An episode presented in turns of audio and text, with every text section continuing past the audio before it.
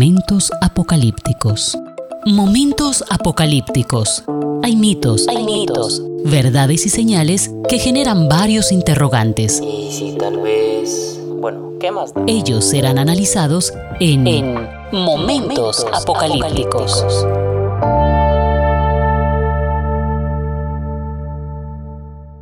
Hola, ¿qué tal? Sean bienvenidos a este podcast, Momentos Apocalípticos. Soy Javier Montoya Puentes y aquí continuamos con el estudio de estos rasgos característicos de la literatura apocalíptica. Espero que usted siga conmigo en este análisis. Hemos estado observando algo y tiene que ver precisamente con Dios, como Dios es un personaje principal, y más que un personaje principal, pues diríamos es el que domina toda la trama que desarrolla Apocalipsis. En el capítulo anterior observamos a Dios como personaje revelador. Observamos a Dios como personaje discreto que habla al inicio en el capítulo 1, versículo 8, y vuelve y habla al final en el capítulo 21, del versículo 5 al 8. Y aparece en la visión del capítulo 4, y desde ahí pues él está eh, presente en todas las acciones y en todos los movimientos del mundo, y lo hace también de una manera indirecta con sus acciones, con unas frases que se le atribuyen a Dios y dicen en algunos textos bíblicos, como por ejemplo en el capítulo 6, versículo 2, le fue dado, quiere decir que lo que se le dio a tal personaje fue permitido por Dios y dado por él precisamente. Y podemos observar que se dice no solo le fue dado, sino se le concedió. Esto es una voz pasiva, una pasiva voz de este ser divino que está sentado en el trono, desde donde pues él está en el control de todas las acciones humanas, incluso en las acciones de los agentes del mal, como aparece en los capítulos 13 de Apocalipsis, 13, 5, 13.7, 13.14 y 13.15. Después de este resumen, grosso modo, de lo que vimos en el capítulo anterior, ahora seguimos con el que está sentado en el trono. Y es que esa posición de Dios en el escenario de Apocalipsis es lo más significativo. Tenemos que mirar que aquí este personaje maravilloso, ubicado precisamente en este lugar, al cual pues el mismo texto dice uno sentado, uno sentado en este trono, tenemos que decir que el sentado tiene un papel importantísimo en la historia de Apocalipsis. Y hay que observar algo también muy interesante, y es que en el Antiguo Testamento las teofanías son siempre o casi siempre teofanías del Cristo que tenía que venir. Las teofanías son las distintas apariciones de Dios o de Cristo en el Antiguo Testamento. No es propiamente una encarnación, sencillamente son apariciones de Dios, como cuando estuvo conversando con Abraham y las otras dos personas que estaban junto con él. Cuando apareció el ángel de Jehová en tantas ocasiones en el libro de jueces, ese ángel de Jehová era precisamente Cristo. Cuando aparece con Abraham era el mismo Dios. Y eso es importante tenerlo presente. En el Antiguo Testamento Dios hacía muchas apariciones. Acá en este texto de Apocalipsis, en este trono majestuoso, está Él sentado. Acá en los capítulos 4 y 5 eh, tenemos que observar que Juan separa la visión de Dios y del Cordero porque son distintas. El capítulo 4 habla precisamente de el que está sentado en el trono en el capítulo 4, pero en el capítulo 5 pues se lo dedica completamente al Cordero de Dios. Y ambas visiones son distintas. El sentado no tiene rostro en el capítulo 4, ni es igual al hombre, pero es persona. Lo que Juan hace es sencillamente describir al sentado como la Biblia lo ha hecho siempre. Textos, pudiéramos decir de esto, como se describe a este ser maravilloso. El que quiera leer este texto lo puede hacer en un momento.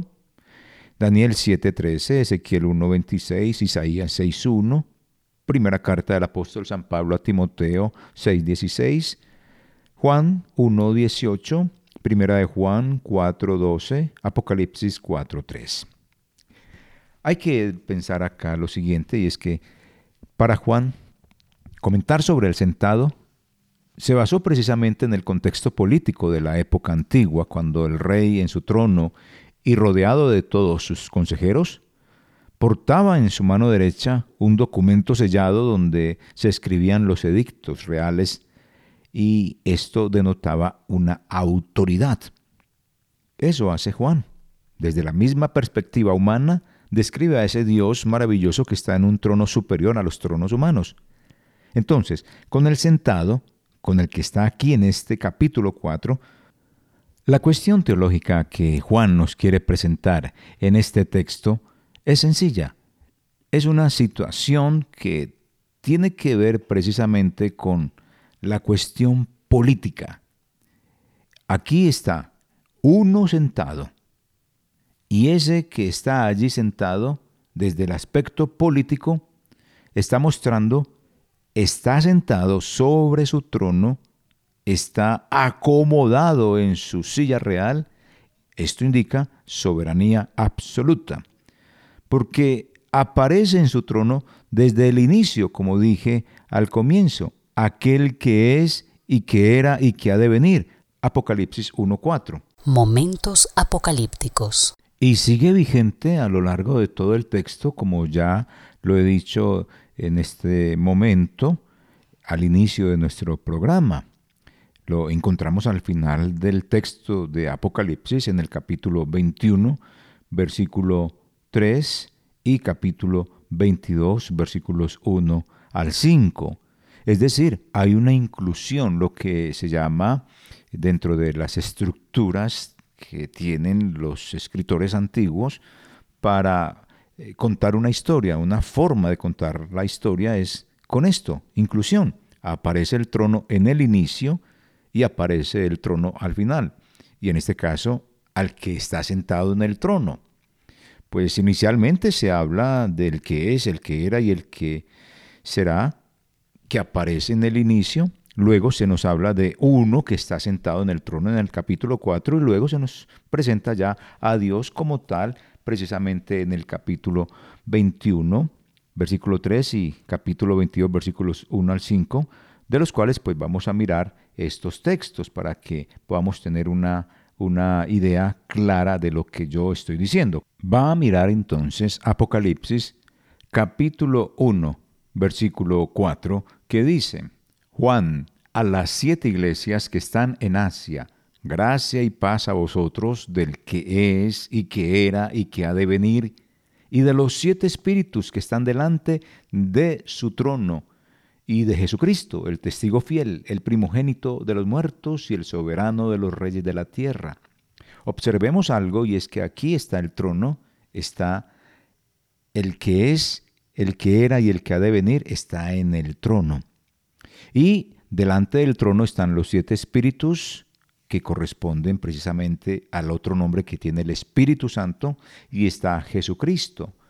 Ahí encontramos entonces el trono que inicia precisamente con Dios. Eso es inclusión. El trono y está Dios. El trono y está Jesucristo. Y el trono y está el Espíritu.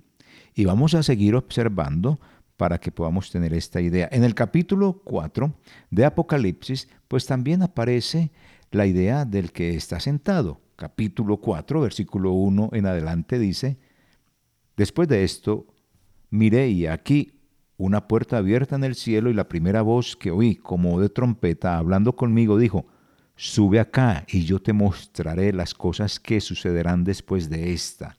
Y al instante yo estaba en el Espíritu, y he aquí un trono establecido en el cielo y en el trono uno sentado. Y el aspecto del que estaba sentado era semejante a piedra de jaspe y de cornalina. Y había alrededor del trono un arco iris semejante en aspecto a la esmeralda. Ahí se nos vuelve a presentar también el que está sentado en el trono y se está observando desde ese punto de vista el dominio de quien está sentado precisamente en ese trono. Y si vamos a Apocalipsis capítulo 21, versículo 3, pues vamos a encontrar también la misma idea de inclusión. Está el trono y está alguien sentado. Capítulo 21, versículo 3. Momentos apocalípticos. Y oí una voz, y oí una gran voz del gran cielo que decía, He aquí el tabernáculo de Dios con los hombres, y Él morará con ellos, y ellos serán su pueblo, y Dios mismo estará con ellos como su Dios. Se nos está hablando de Dios, y aquí, por supuesto, está en su trono, sentado. Y si observamos el capítulo 22, desde el versículo 1 hasta el 5, se nos dice, Después me mostró un río limpio de agua de vida resplandeciente como cristal que salía del trono de Dios y del Cordero Observemos entonces que en, este, en esta forma de escribir que se llama inclusión, la inclusión comienza con una palabra o con una idea y la palabra con la que se comenzó desde el capítulo 1, versículo 4 fue trono y alguien que está sentado en el trono. En el capítulo 4 observamos el trono y a uno allí sentado en el trono. Y ahora en la parte final encontramos también el trono y está Dios, el trono de Dios, y está el Cordero. Si en el capítulo 1, versículo 4 y versículo 5 encontramos a Jesucristo, lo volvemos a encontrar precisamente en Apocalipsis capítulo 5 como el Cordero de Dios y aquí en el capítulo 22 también como el Cordero. Eso es inclusión. Eso es un estilo de escribir de los autores, sobre todo de la edad antigua. Muy interesante, es una idea que era lo que ellos trabajaban para recalcar ciertas ideas importantes que venían dentro de sus intenciones de mostrarle precisamente a su auditorio. Así que hay una inclusión, como les dije, tanto del trono como de la idea de la soberanía del sentado. Eso es claro precisamente en el texto. Y esto está dado porque se quiere mostrar al imperio romano que él es insuficiente frente al trono superior que está en los cielos y frente a quien está sentado en ese trono. Así que dicha supremacía es compartida con Jesucristo, es lo que encontramos, el soberano de los reyes de la tierra. Capítulo 1 de Apocalipsis, versículo 5. Pero también este soberano de los reyes de la tierra lo encontramos precisamente en el capítulo 7 de Apocalipsis.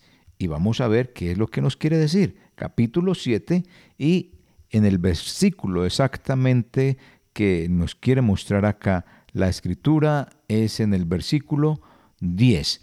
¿Qué es lo que nos dice? Dice de la siguiente manera. Momentos apocalípticos y clamaban a gran voz diciendo, la salvación pertenece a nuestro Dios que está sentado en el trono y al Cordero. Sigue la frase trono, sigue Dios y sigue Cordero y sigue la soberanía y aquí se le agrega algo más. La salvación pertenece a nuestro Dios. En otras palabras, cada vez que se va volviendo más profunda la lectura, vamos encontrando muchas más cosas que desde el trono se están haciendo.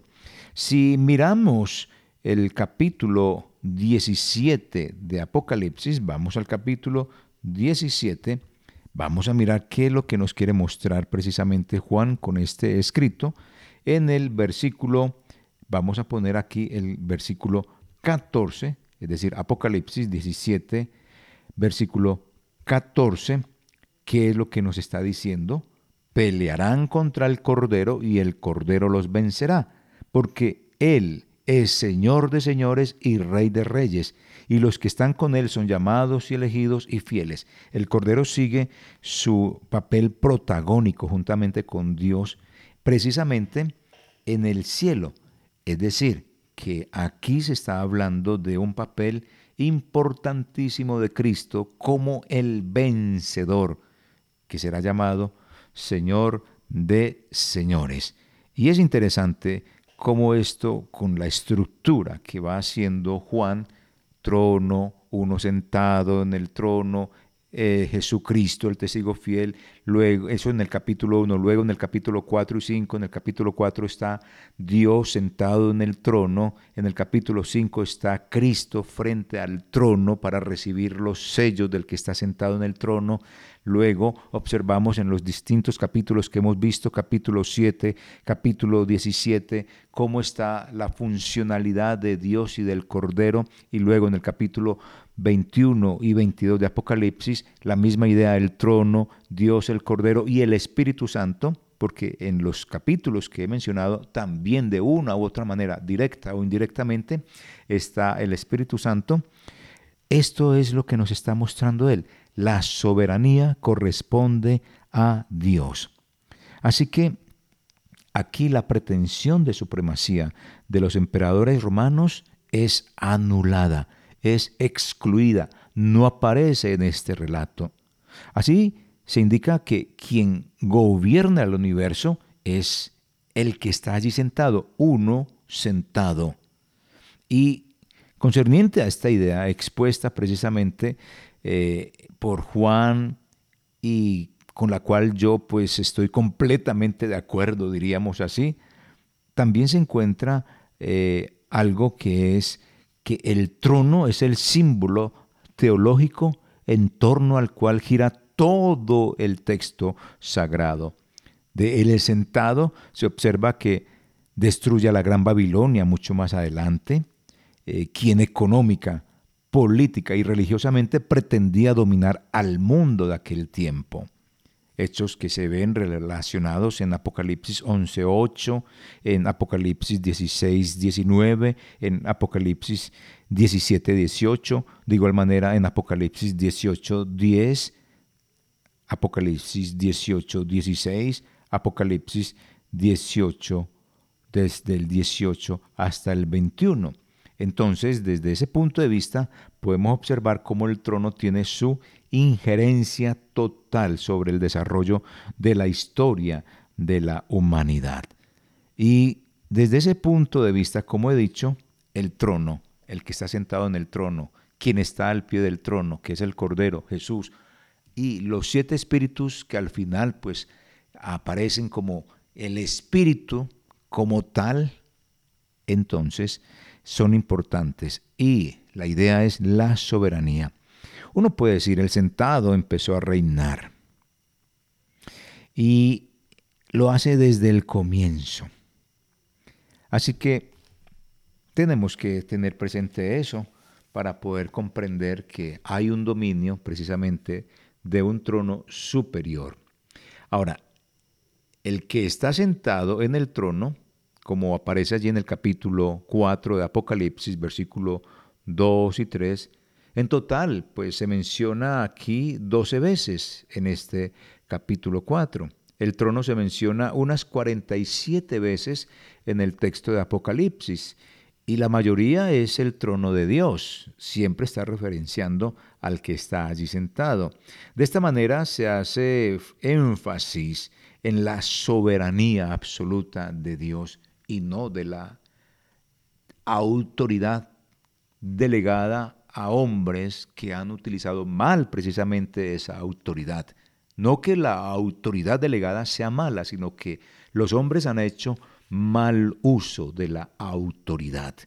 Y lo podemos observar en muchas personas, no solamente en, la, en el alto gobierno de los distintos países, también en gerentes, aún en pastores, aún en sacerdotes, aún en padres de familia, aún en personas que tienen de una u otra manera cierto grado de autoridad, muchas veces han utilizado su autoridad para beneficiarse en vez de servir a quienes están bajo su sujeción. Ese es, digamos, el mensaje de descarga que Juan quiere dejar con lo del trono.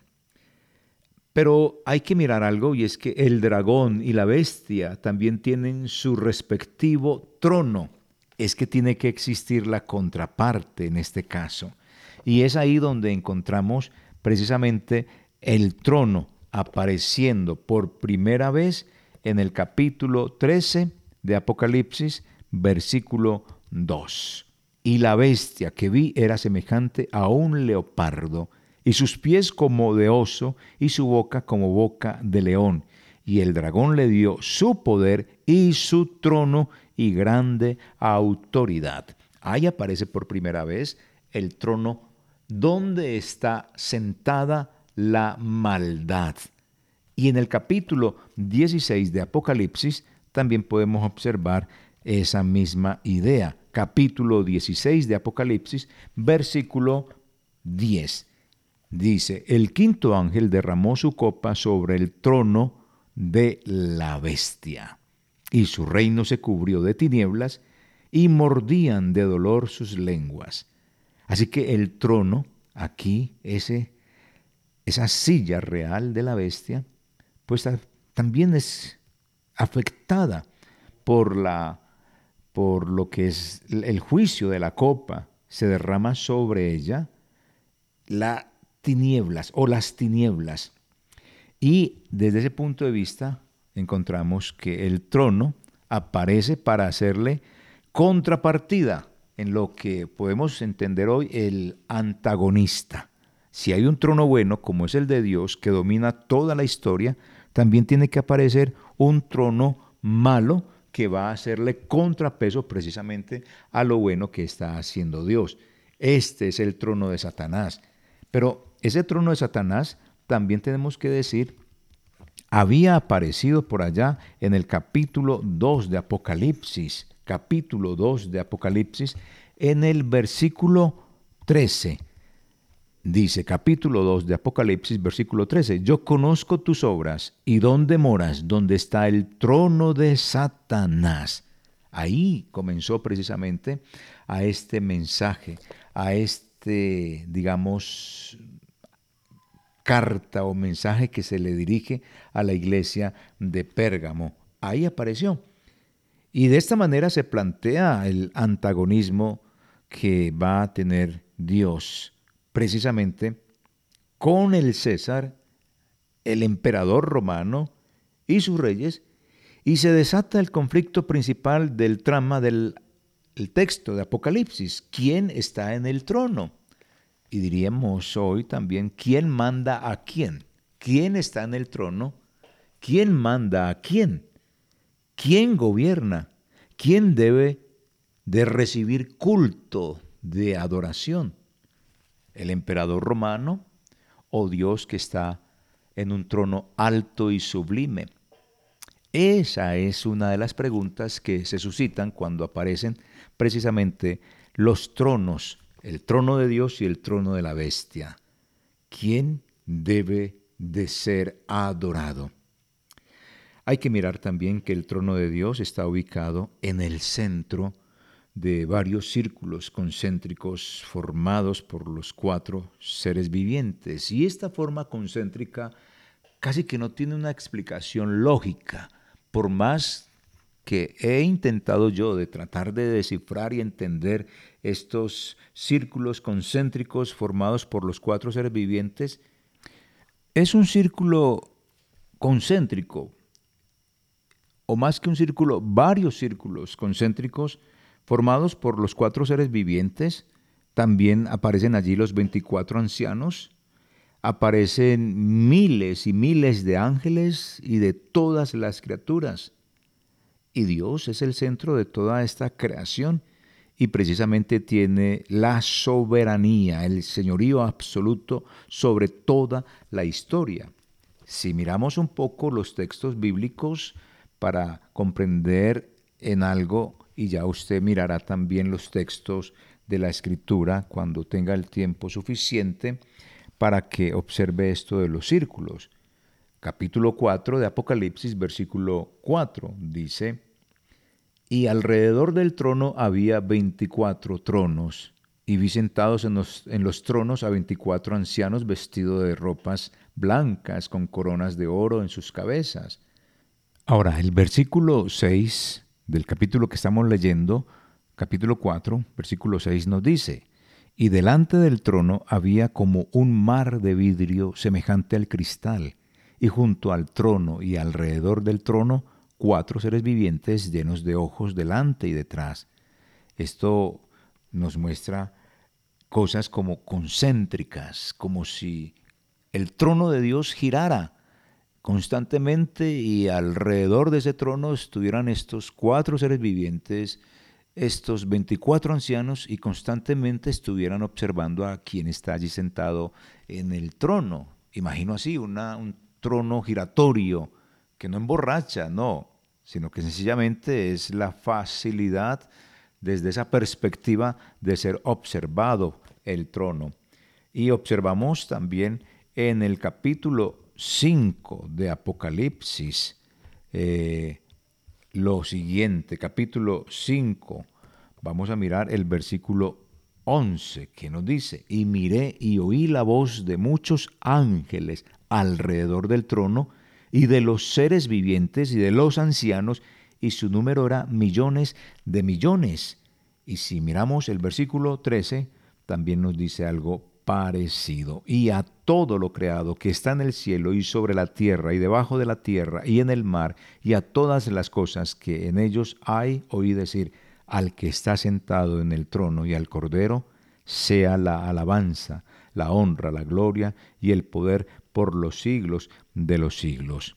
Es una cosa maravillosa observar todo esto en el trono o alrededor del trono.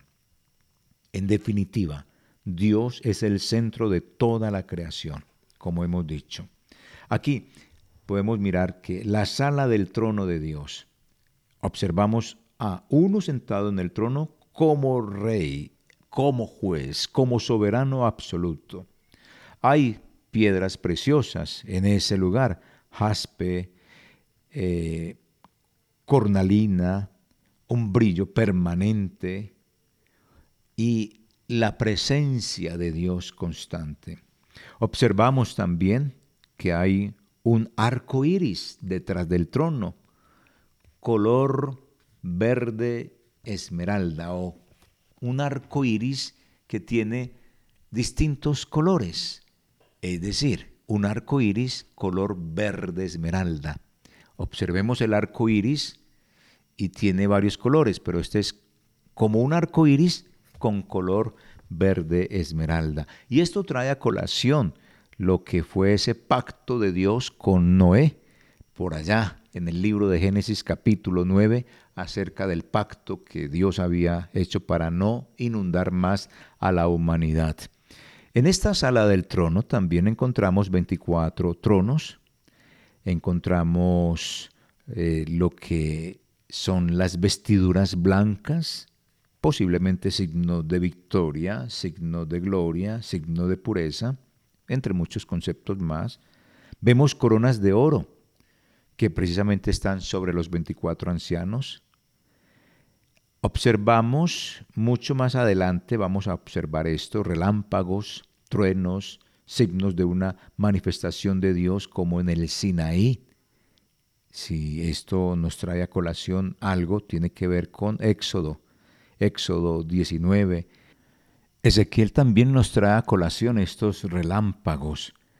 Encontramos varias antorchas que son los siete espíritus de Dios en el capítulo 4 de Apocalipsis, versículo 5.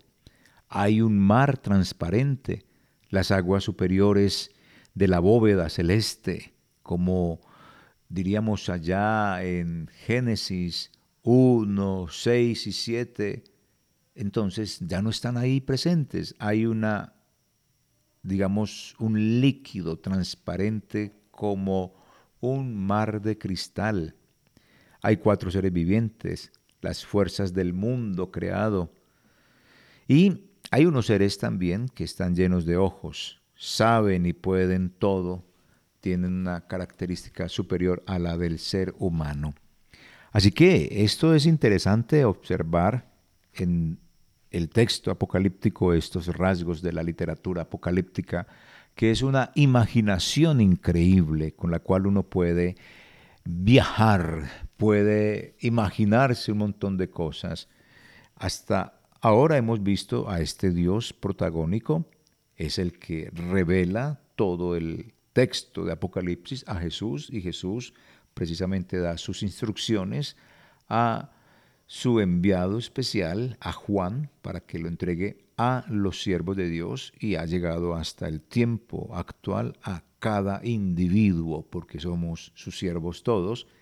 Este personaje discreto, ya lo hemos observado, cómo actúa indirectamente en muchas ocasiones, pero es el que tiene el control total de todo, es el que está sentado en el trono y hay un trono antagónico que es el trono de Satanás que le viene a hacer aquí, diríamos así, la guerra al trono de Dios. Y luego encontramos las visiones del salón del trono, que también son bien interesantes. Las visiones del salón del trono. Y es que, diríamos así, son cuatro ocasiones en que el Apocalipsis introduce o nos lleva a todos nosotros los lectores al cielo para contemplar el salón del trono.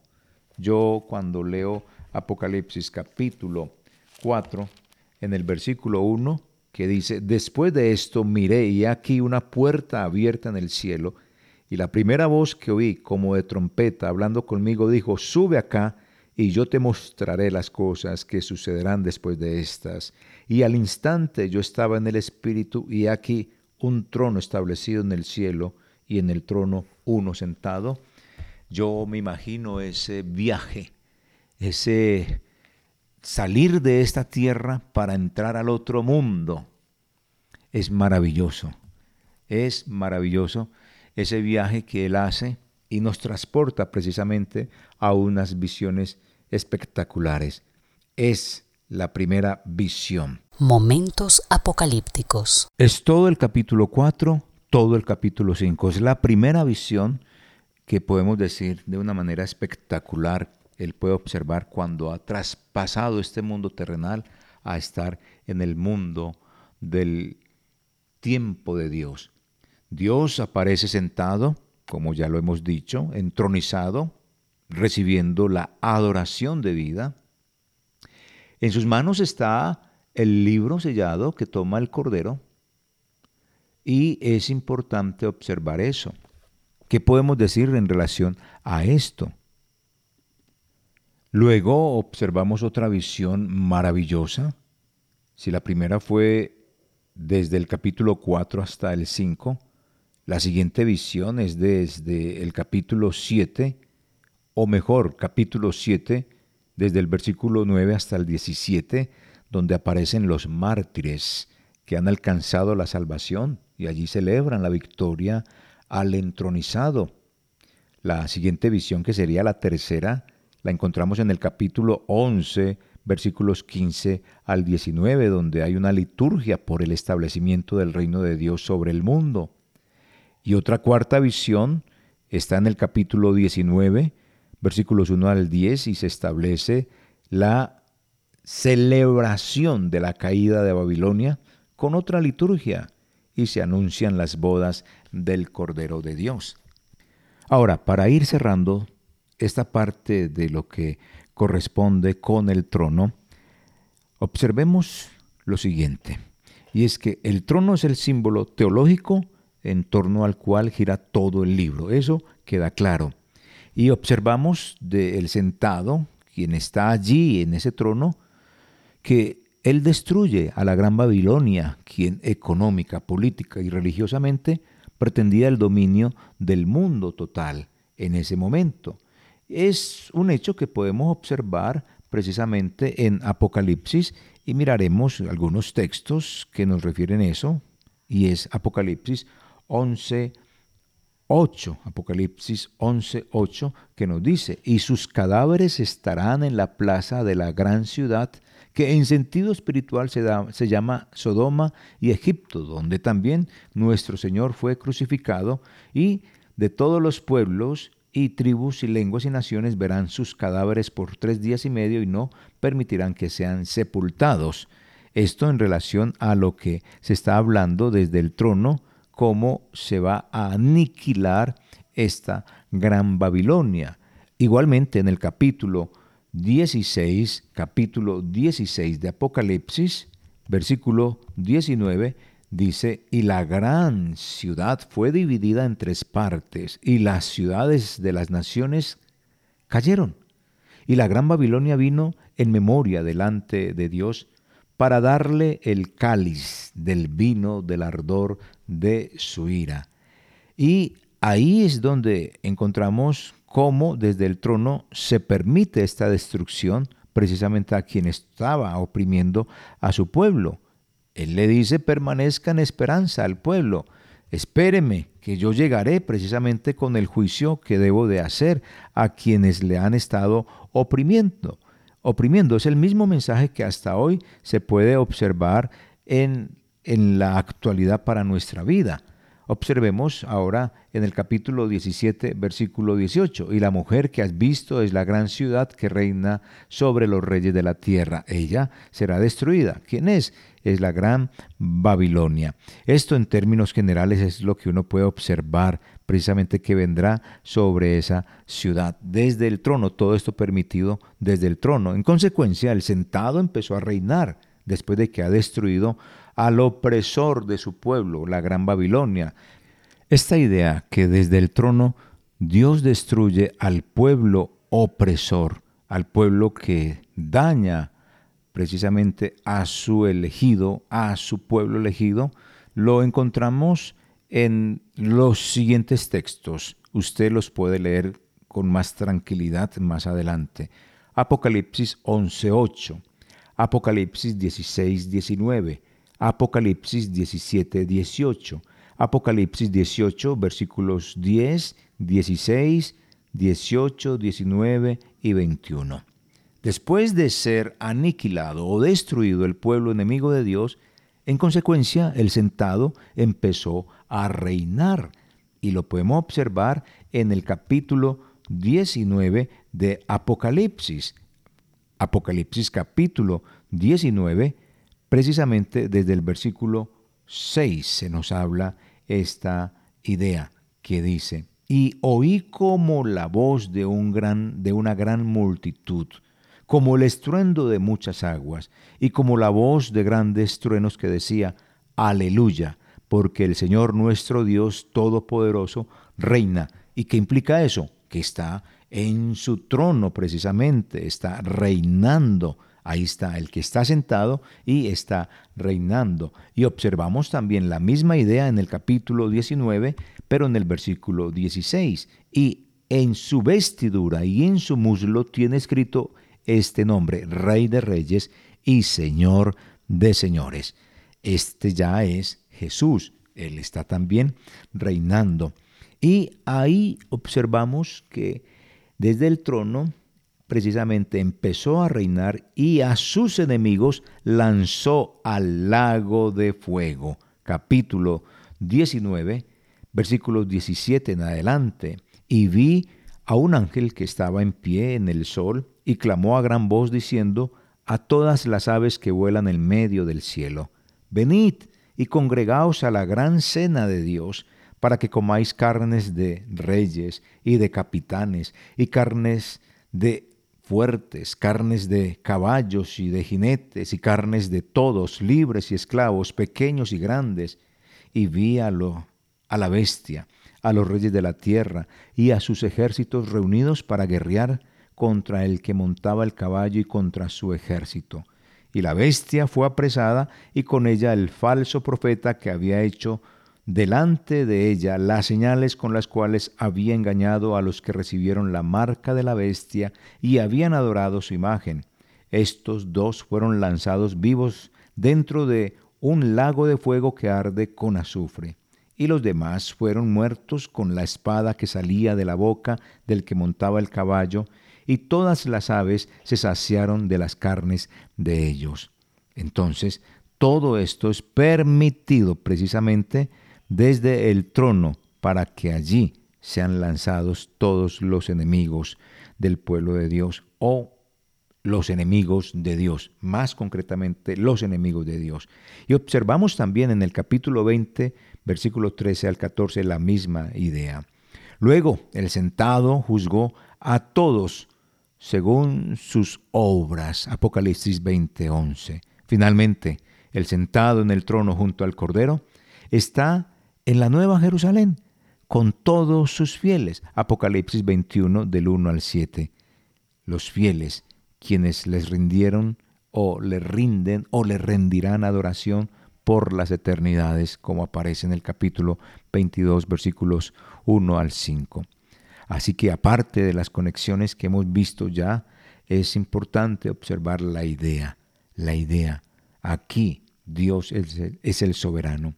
Y también hay una relación trinitaria, esto no se puede escapar cuando el sentado desde su identificación como el que es y que era y que ha de venir, como lo vemos en Apocalipsis 1.8, hace una invitación a la iglesia por medio de Jesús al tocar la puerta de ella para entrar a cenar juntos, como lo dice Apocalipsis 3, 21, el Dios maravilloso, diciéndole a la iglesia, déjame entrar. Él está en la iglesia, pero le dice a la iglesia, mira, déjame entrar tu autosuficiencia no es suficiente, es mala, déjame entrar. Así que esa invitación sigue conectada con la exhortación para escuchar al Espíritu. Aparece el Espíritu. En los mensajes que Cristo manda a la iglesia, aparece el Espíritu también, diciéndole el que tenga oído, escuche. Apocalipsis 2, 7, Apocalipsis 2, 11, Apocalipsis 2, 17, Apocalipsis 2, 29, Apocalipsis 3, 6, Apocalipsis 3, 13, Apocalipsis 3, 22. Ahí aparece la voz del Espíritu. O sea que están los tres. Y finalmente, la voz que se escucha, aparte de la del Espíritu, es también la del sentado y la de Jesús la del sentado, que decía, He aquí hago nuevas todas las cosas. Apocalipsis 21, 5. Allí está el Dios trino. En ese sentido, observo que sí hay una invitación trinitaria a la iglesia. Sin embargo, podemos decir, y, lo digo con toda la tranquilidad, tranquilidad del caso, si hay muchas palabras más que pronuncia el Espíritu Santo aquí en este texto. Y son invitaciones que el Espíritu Santo le hace a la novia, que es la esposa iglesia. Le dice, ven, en Apocalipsis 22, 17, el Espíritu dice eso. Y dice, el que da testimonio de lo revelado, es decir, Jesús dice, sí, vengo pronto.